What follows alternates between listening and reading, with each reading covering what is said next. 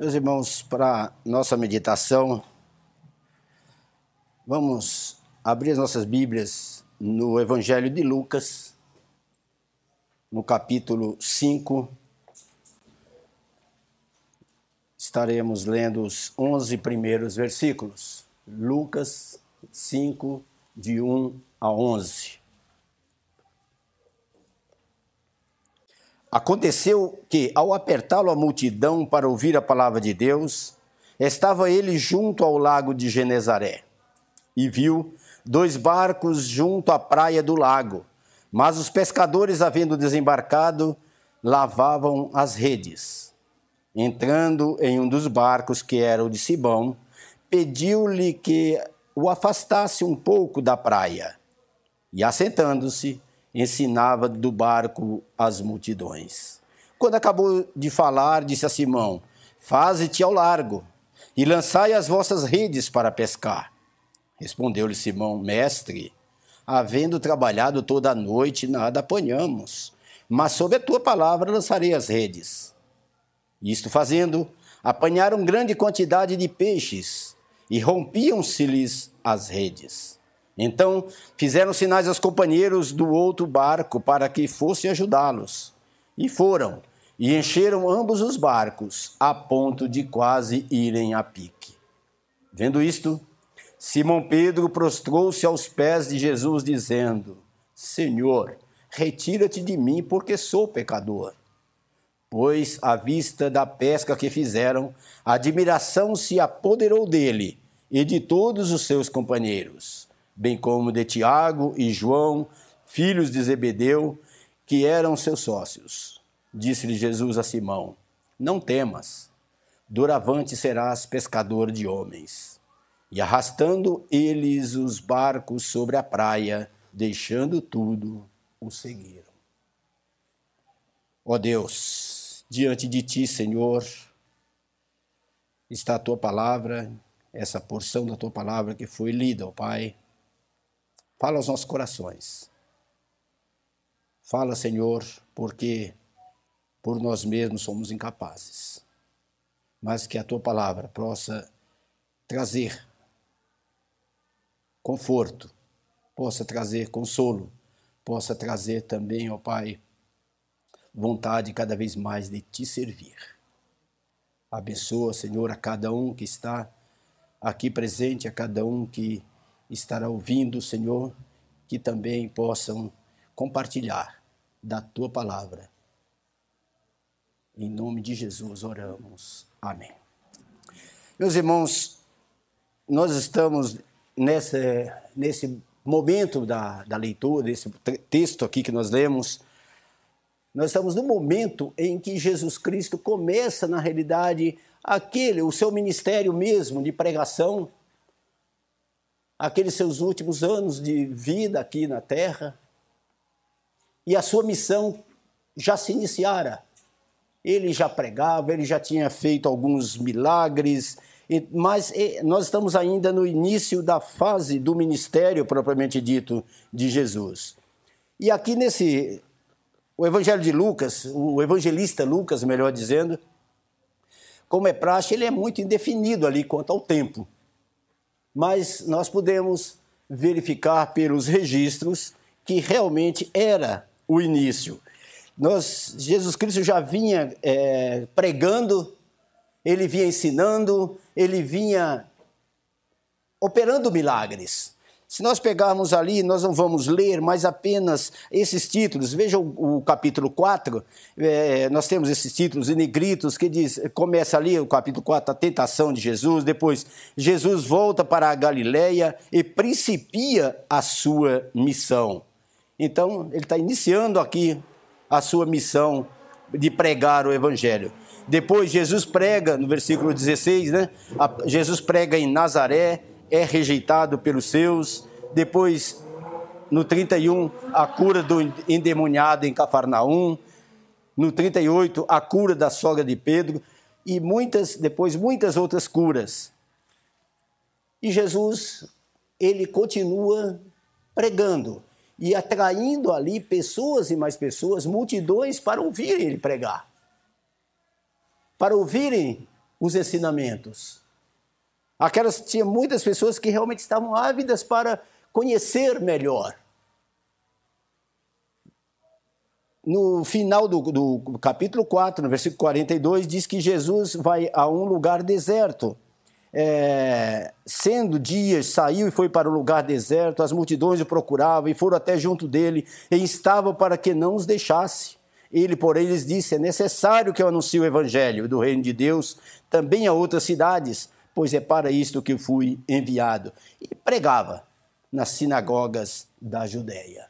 Ele não tinha tempo, é, ele, qualquer tempo era tempo ali, qualquer momento as multidões estavam ali e ele estava para ensinar, para pregar. Aí nós entramos aqui nesse texto, né, no capítulo 5, diz lá que Jesus aconteceu que ao apertá-lo a multidão para ouvir a palavra de Deus, estava ele junto ao lago de Genezaré.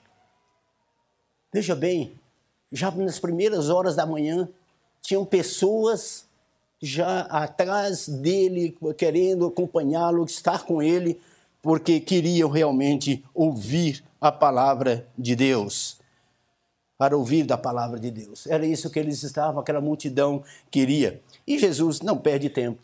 Não é porque ele está num local, numa praia, que ele deixa, olha, aqui não é um lugar, mas não.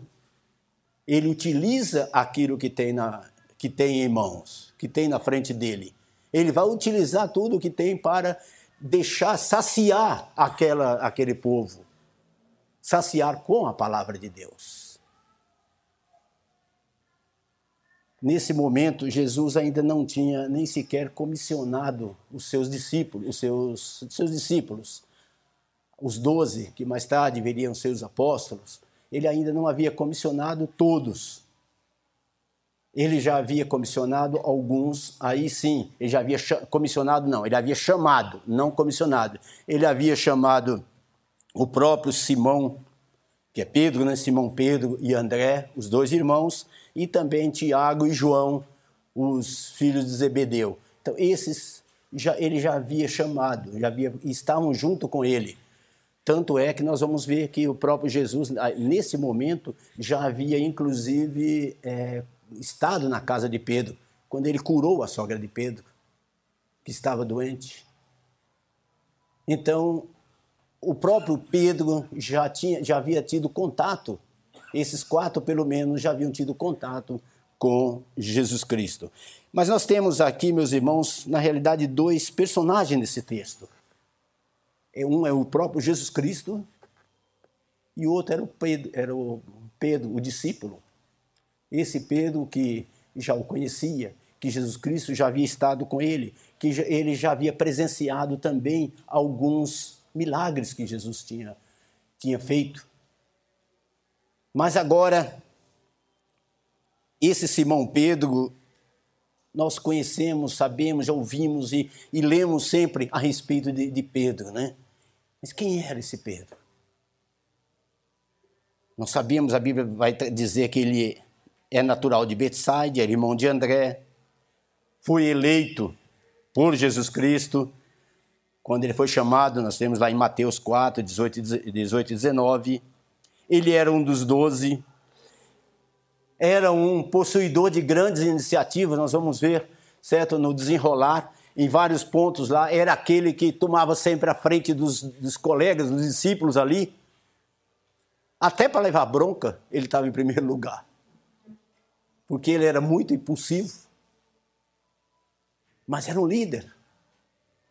Ele era um líder realmente. Então, mas era importante nós sabermos também que ele, lá em Atos 4, 13, nós vamos dizer que ele era iletrado.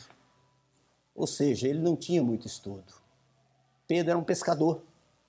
E isso ele sabia fazer. Era a profissão dele era pescador.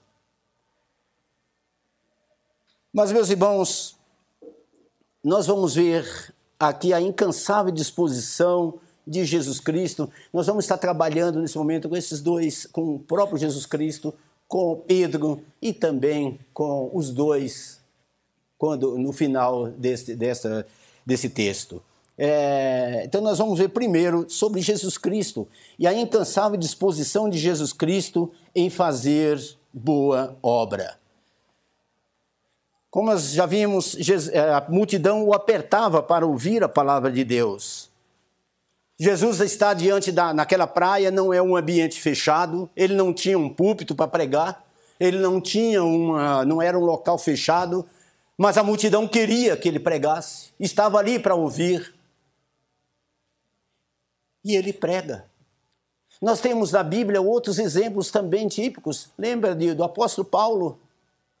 O apóstolo Paulo, quando chega lá no Areópago, ele chega lá, está todo mundo lá e tem lá um altar, vários altares, eles eram politeístas, e ele vê lá um altar ao Deus desconhecido, ele não perde a chance e vai pregar, fala: Esse é o Deus que eu, que eu estou pregando, que eu estou trazendo aqui para vocês.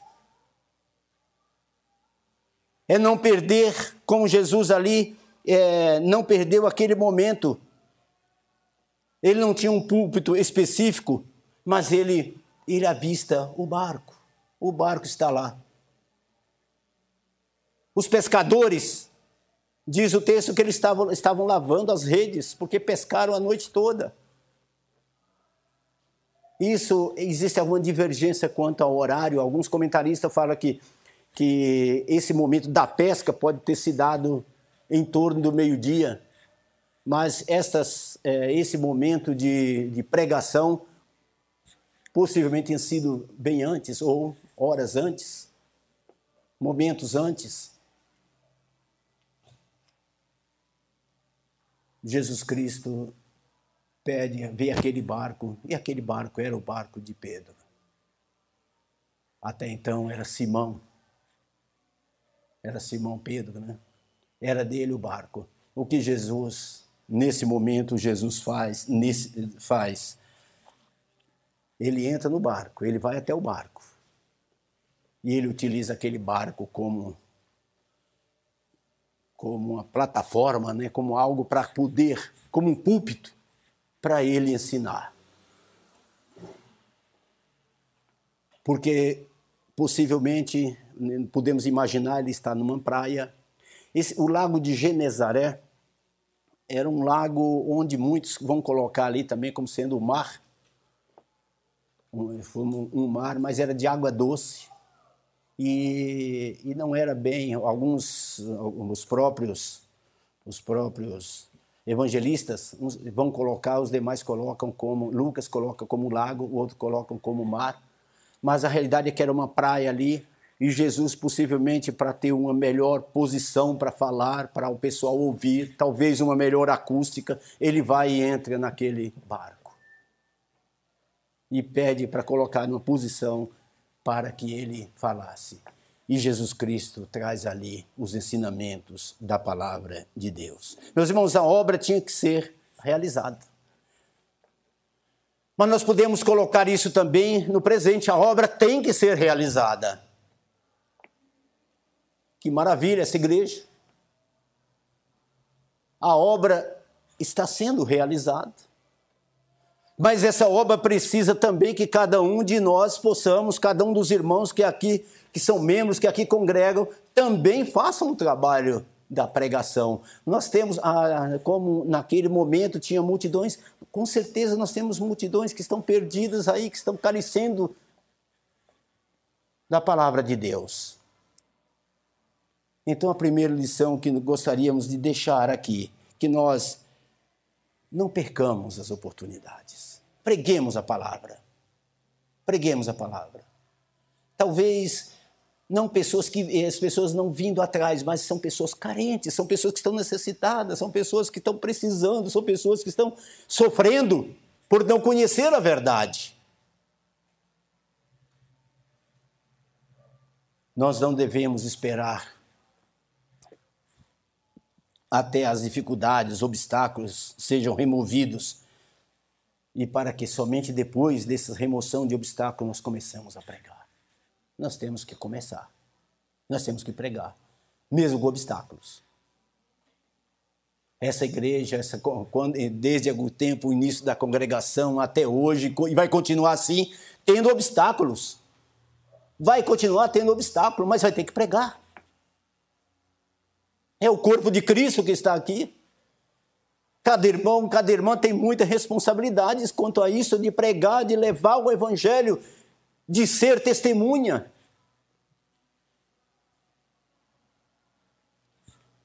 Por vezes também nós não vamos encontrar um local apropriado para iniciar um trabalho. Jesus Cristo não tinha um local aconchegante, mas ele teve criatividade. Existe um ditado que diz: se não fazemos tudo o que desejamos, façamos tudo o que podemos. Isso é importante.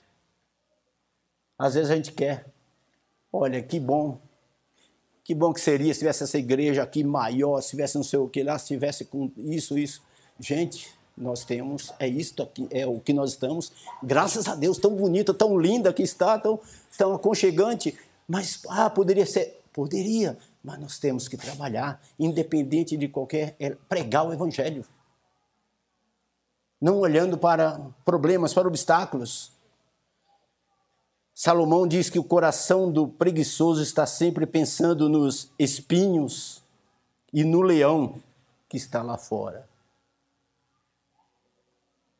O coração do preguiçoso está sempre pensando, e se nós formos realmente pensar, nós vamos começar a analisar as dificuldades, os problemas, nós não vamos fazer nada. Isso em todas as áreas da nossa vida, né? nosso trabalho, em tudo, nós que fizemos, nós temos um projeto de vida, aquele jovem que que tá vai para uma universidade, que está na universidade, ele sabe que ele vai vai passar por dificuldades também, vai passar por problemas. Mas, meus irmãos, um segundo momento, nós vamos ver uma ordem e a obediência. E eu chamo aqui atenção dos irmãos para o versículo 4. Veja bem, quando acabou de falar, disse a Simão: Faze-te ao largo e lançai as vossas redes para pescar. É importante que, veja bem a ordem, isso após ter pregado. Primeiro vem o alimento espiritual. Jesus Cristo não estava preocupado ali com, em trazer, em fazer milagres em, nisso, não, ou, ou saciar a fome com os peixes, saciar a fome de nada disso. A primeiro local, primeiro lugar é a palavra de Deus. Primeiro ele pregou. E diz lá que quando acabou de falar, disse a Simão: Faze-te ao largo e lançai as vossas redes para pescar é importante. Veja bem, quem era Jesus Cristo? Era o pregador, era o, mestre. Estava, era reconhecidamente, já era reconhecido pelas multidões, tanto é que apertavam que estava atrás dele para que ouvi-lo. Ele era um mestre. Mas espera um pouquinho. Simão era um profissional da pesca. Simão era um, um pescador. Simão havia passado a noite toda pescando. E não só ele, com outros pescadores também. Até também os discípulos, talvez o irmão dele, os filhos de Zebedeu, Tiago e o seu irmão, talvez todos eles estavam ali, passaram a noite toda e não pescam. Agora vem Jesus Cristo e fala: olha, põe esse barco para mais para o fundo, mais para frente e lança é, e lançai as vossas redes para pescar. Pedro sabia que, olha, eu passei a noite toda e a gente pesca de noite. Isso não sabemos o horário exatamente, mas com certeza já passava das 10 da manhã a esse momento. Já não era mais horário de pescar era horário talvez já descansarem para começar a noite de novo, né? para o novo turno da, da pescaria. Mas o que, que faz Pedro? Né? Respondeu-lhe Simão no versículo 5. Respondeu-lhe Simão, mestre, havendo trabalhado toda a noite, nada apanhamos, mas sob a tua palavra lançarei as redes. Que palavra, meus irmãos, que, que, que ato, melhor dizendo, que ato. Porque ele já conhecia Jesus Cristo. Ele sabia quem era, ele já conhecia seu mestre. Ele já o estava seguindo. Ele já presenciara milagres também. Até, aliás, até na sua própria casa. Jesus já estivera na sua casa. Agora ele fala: Olha, não tem, tudo bem, mas sobre a tua palavra nós passamos a noite toda lá pescando, já não tem, não pegamos nada. Não pescamos nada. Mas sobre a tua palavra nós vamos lançar as redes. Meus irmãos, um ato de obediência. Era o mestre que mandou fazer isto. Nós podemos tirar também lições aqui para as nossas vidas. Os irmãos já conhecem a Cristo, já têm os ensinamentos, já sabe que Deus é o Deus, é o Todo-Poderoso. Deus é aquele que desde o início ele conhecia o próprio Jesus Cristo que estava, como diz João ali, que nada do que foi feito se fez, o próprio Jesus Cristo estava presente, conhecia e ele, os, os, todos os animais também, foi ele que o criou. Foi Jesus Cristo que criou aquelas rãs que, lá, que obedeceram também, que fizeram lá no, no, no Egito. Os animais.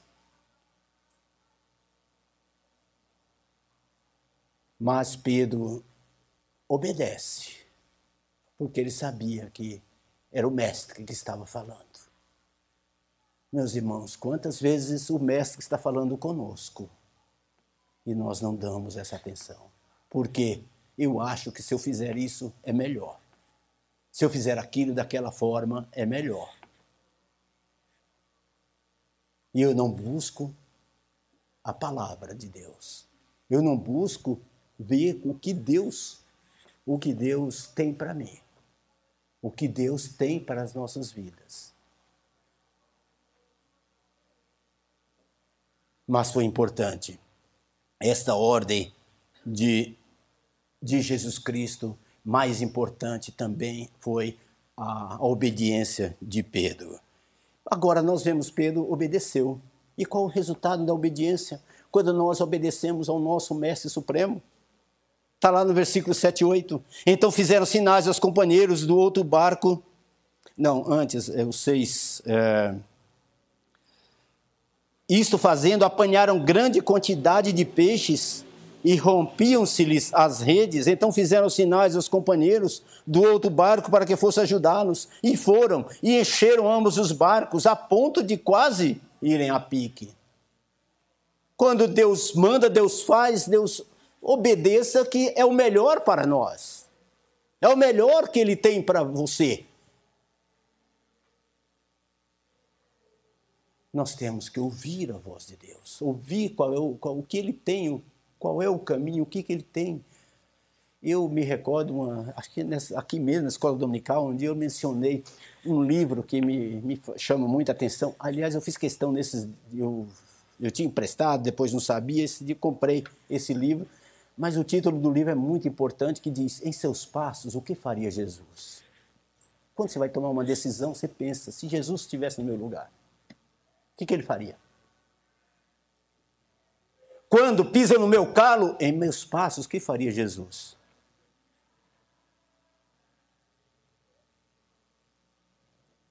É muito importante nós sabemos o que Deus tem para nós, o que Ele quer que nós façamos, porque a palavra de Deus está aí para nós conhecermos a Deus, para termos o, o, os ensinamentos que nós, nós precisamos. Então nós temos que obedecer. Agora é importante. Veja bem, o Pedro naquele momento, Pedro era, era um bebê, espiritualmente falando há pouco tempo que ele estava com o mestre, ele já, já, como eu falei, que ele já havia estado, havia presenciado. Mas naquele momento ele era como se fosse um bebê na fé.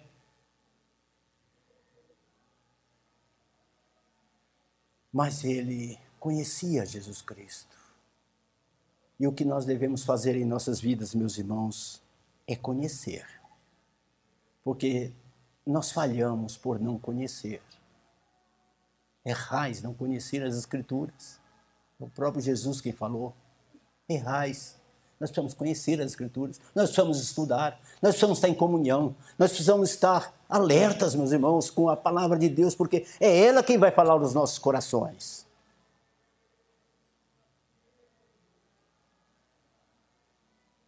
Muita gente acha que conhece as Escrituras, né? mas da boca para fora normalmente não conhece nada. Se você for falar, aliás, é um dos, dos assuntos que eu já vi pessoas começaram a, a, a evangelizar partindo desse princípio. Quando alguém fala que conhece, eu conheço a Deus, eu conheço a, a Bíblia, a gente sabe que não conhece. Porque se conhecesse, seguiriam. Se conhecesse, as atitudes seriam diferentes.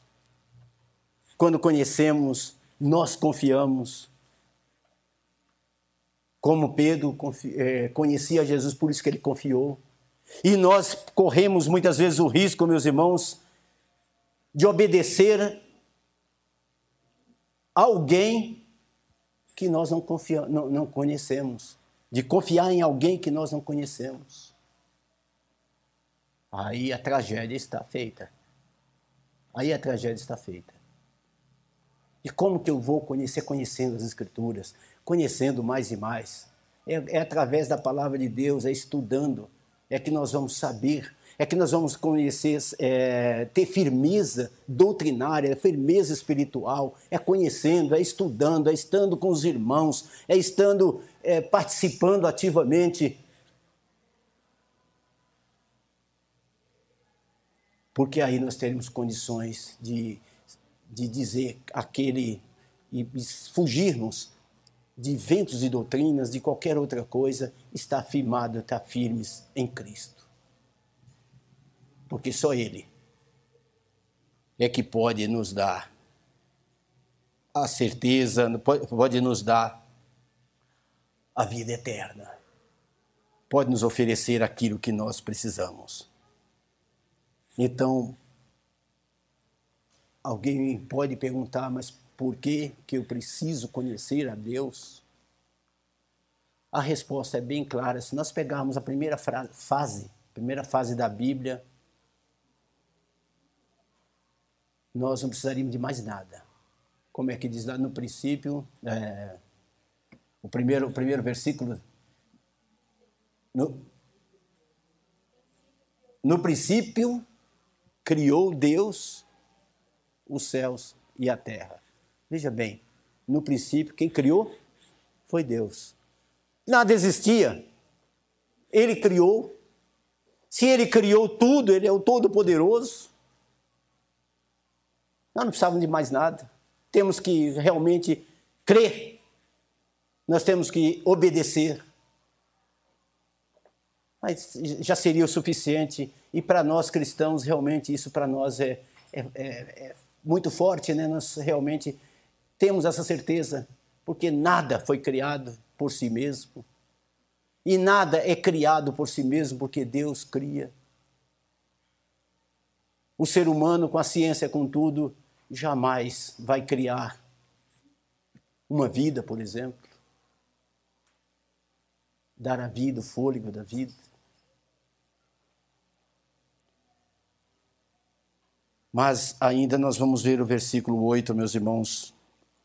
No versículo 8 diz que, vendo isto, Simão Pedro prostrou-se aos pés de Jesus, dizendo: Senhor, retira-te de mim, porque sou pecador. Essa convicção, meus irmãos, expressa por Pedro, quando convencido de que no barco havia alguém maior do que qualquer homem que estivera com ele antes. Pedro está convencido que aquele que estava com ele era capaz de fazer, de operar muitos milagres, como acabara de operar milagres. Pedro expressa então esses primeiros sentimentos de ser humano quando tem um contato íntimo com Deus. Quando aceitamos a Jesus Cristo. A primeira coisa que nós fazemos é exatamente isso, é reconhecer, como disse Pedro, e dizer: Retira-te de mim, Senhor, porque sou pecador. Era essa a primeira vontade, olha, eu não, eu não mereço sabe? Retiro de mim, eu não sou, eu, não, eu sou fraco, eu sou frágil, eu sou pecador, eu sou falho. Tá certo que mais tarde Pedro vai dizer outra coisa, ele não queria mais que se retirar do lado de Jesus Cristo, certo? Ele é diferente mais tarde, mas nesse momento é o primeiro sentimento de um pecador arrependido, é se colocar diante de Deus e entender. E entender a sua condição. Que se não for por Deus, realmente está tudo perdido. É a percepção da santidade da grandeza do Todo-Poderoso quando reconhecido a nossa insignificância e pecaminosidade.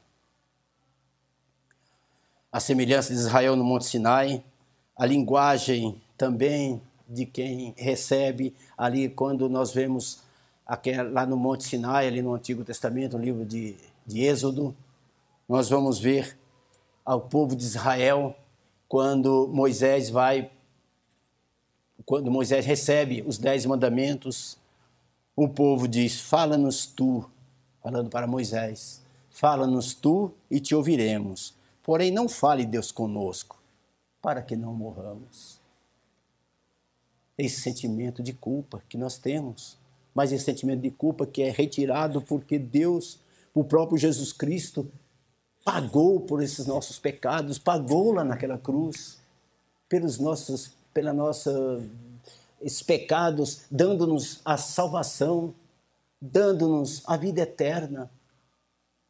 Aquela cruz maldita que faria, se fosse eu, faria jus estar lá, se fosse qualquer um de nós, mas foi o nosso Salvador Jesus Cristo que andava fazendo o bem, que andava pregando, que andava operando milagres. Meus irmãos, esforcemos-nos para conhecer melhor o nosso Deus. Reconhecer mais e mais a nossa necessidade de ter um mediador entre nós e Deus e esse mediador é Jesus Cristo. É o único. Sejamos gratos a Deus, porque em Jesus não em Jesus temos não um mediador, mas nós temos o mediador, porque é o único. Não existe outro. Não existe outro. E nós temos o privilégio de termos as Sagradas Escrituras, onde nós podemos estudar, onde nós podemos meditar.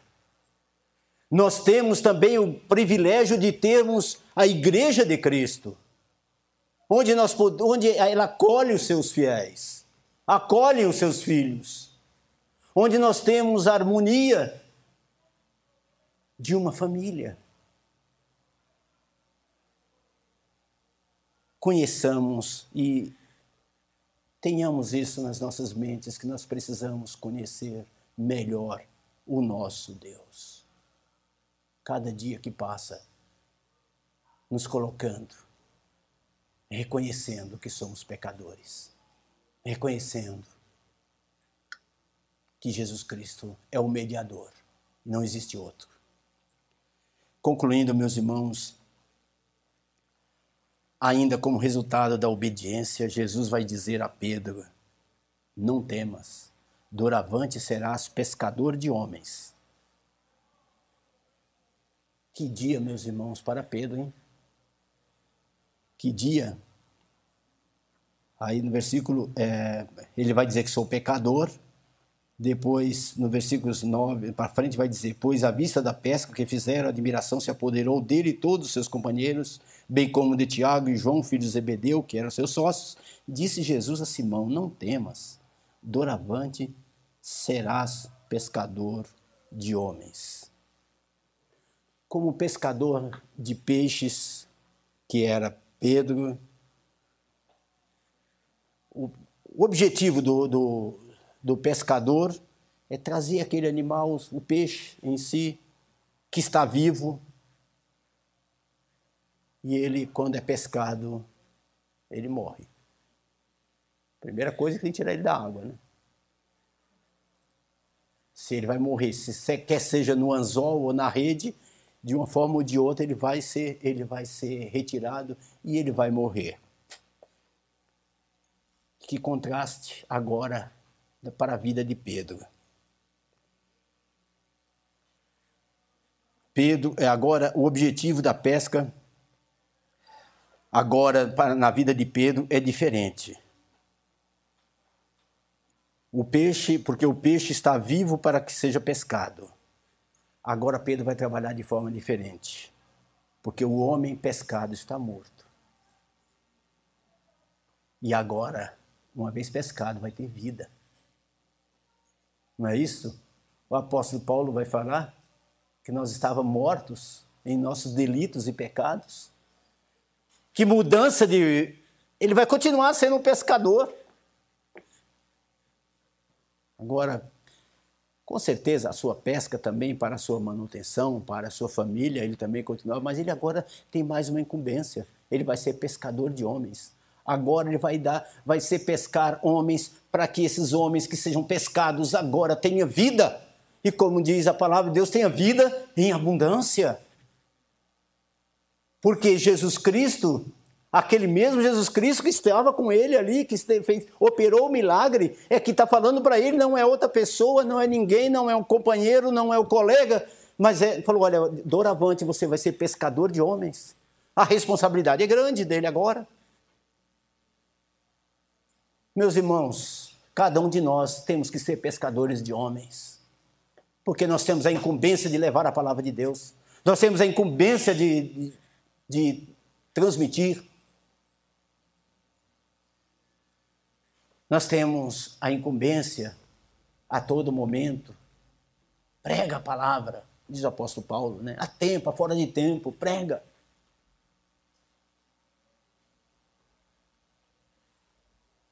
Então, meus irmãos, nós precisamos conhecer a Deus mais e mais. Se nós conhecermos a Deus, nós vamos ter confiança. Sabemos em quem confiamos. Sabemos em quem estamos confiando. Não vamos confiar porque alguém falou, mas porque nós somos alcançados. É diferente porque nós já sentimos aquela, como, aquele momento, aquele de, de como Pedro ali, olha, faça de mim, Senhor, não, porque eu não sou digno, eu não sou, mas nós estamos diante de Deus. Esse próprio Jesus Cristo, ele falou em determinado momento, né, já não vos chamo servos, mas tendo-vos chamados amigos. É a intimidade que, de Jesus para com o seu povo, para com os seus, para com os seus escolhidos.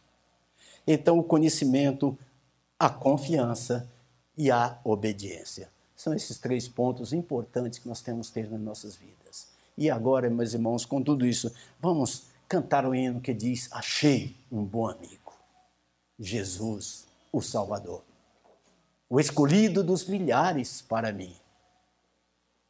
Vamos cantar com entusiasmo esse hino.